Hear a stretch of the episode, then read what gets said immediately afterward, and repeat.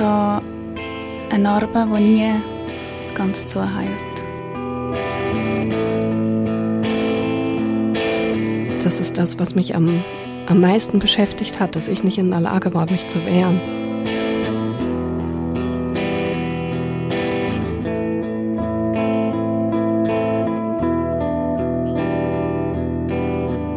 Das ist der Podcast Hashtag MichToo und in diesem Podcast erzählen Menschen von ihren sexuellen Übergriffen.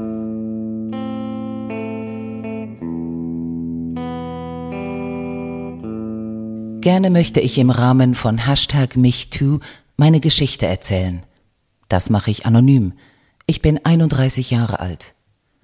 Aufgrund einer Muskelerkrankung habe ich eine unverständliche Aussprache, was eine Audioaufnahme verunmöglicht. Darum wird der von mir geschriebene Text von einer Sprecherin vorgelesen. Der Vorfall liegt ungefähr fünf Jahre zurück. Es hätte eine entspannte Tanzimpro werden sollen, bei der meine langjährige Tanzkollegin und ich für unser Stück über die Facetten von Bewegung und Berührung recherchieren wollten. Wir hatten vor zu erkunden, wie auch meine lebendigen Bewegungswelten trotz starker Mobilitätseinschränkung sichtbar gemacht werden können.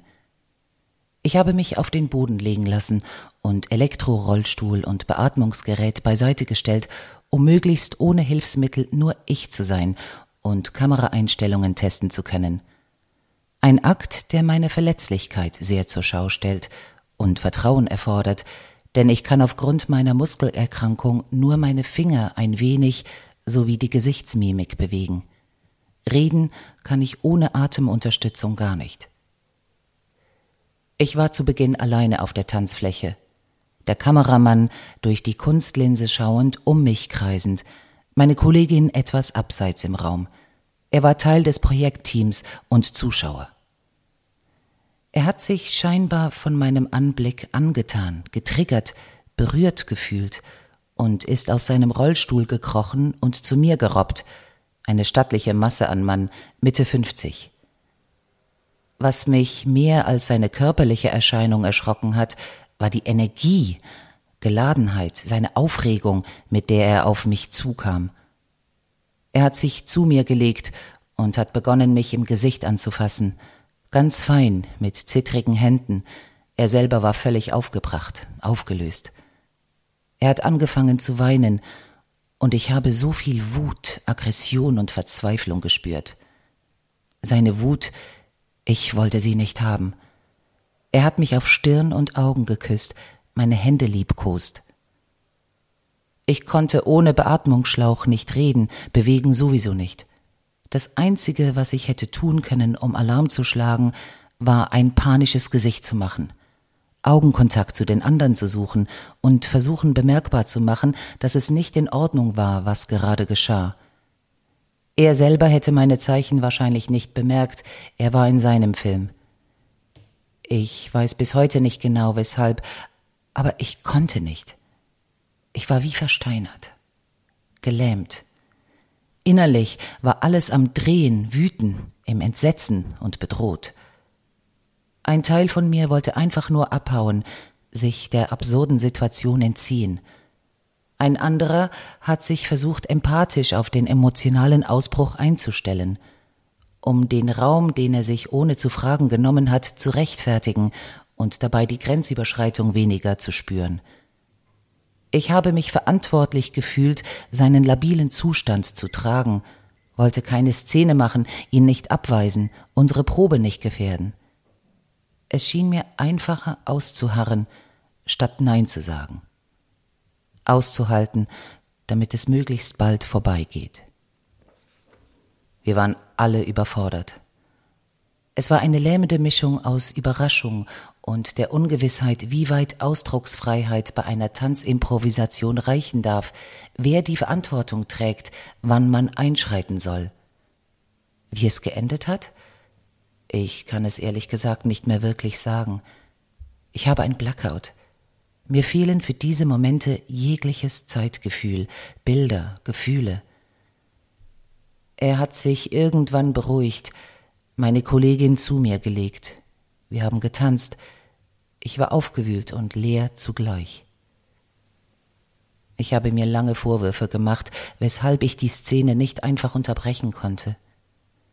Aus dem Ehrlichkeitsanspruch allen Beteiligten gegenüber, vor allem aber mir selber. Das Ereignis hat einige Gedankenkaskaden in mir ausgelöst, mir unter anderem bewusst gemacht, dass ich das Gefühl von Grenzüberschreitungen und dem über mich ergehen lassen schon seit Kindesalter erfahre. Ich werde oft von fremden Menschen angefasst. Seit ich klein bin, sind mir Begegnungen bekannt, bei denen ich aufgrund meiner sichtbaren Behinderung irgendwas in anderen auslöse, was sie dazu bewegt, auf mich zuzukommen, meine Hände zu halten, mir über den Kopf zu streichen, mich zu küssen.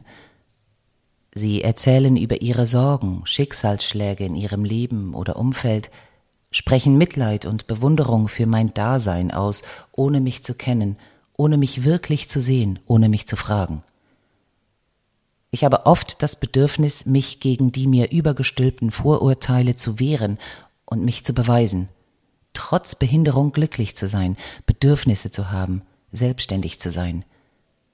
So oft nimmt man in unserer Gesellschaft an, zu wissen, was die andere Person fühlt, braucht und will. Nur selten kommen die Botschaften an, Schlucken und Aushalten ist mir sehr vertraut. Ja, ich habe es ihm im Nachhinein gesagt, dass er mir zu nahe gekommen ist. Es war ihm nicht bewusst. Für ihn war es Teil der Impro, sein Ausdruck. Er hat sich entschuldigt, er wollte mich nicht in Bedrängnis bringen, es tat ihm leid, uns beiden. Natürlich hat mich dieser Vorfall geprägt, er hat mir vor Augen geführt, wie schnell Grenzen überschritten werden und wie oft ich meine eigenen nicht verteidigen kann. Die Erfahrung hat mich die Bandbreite von Machtlosigkeit erleben lassen, mich aber auch darin bestärkt, klarer im Ausdruck zu sein, was ich will und was nicht.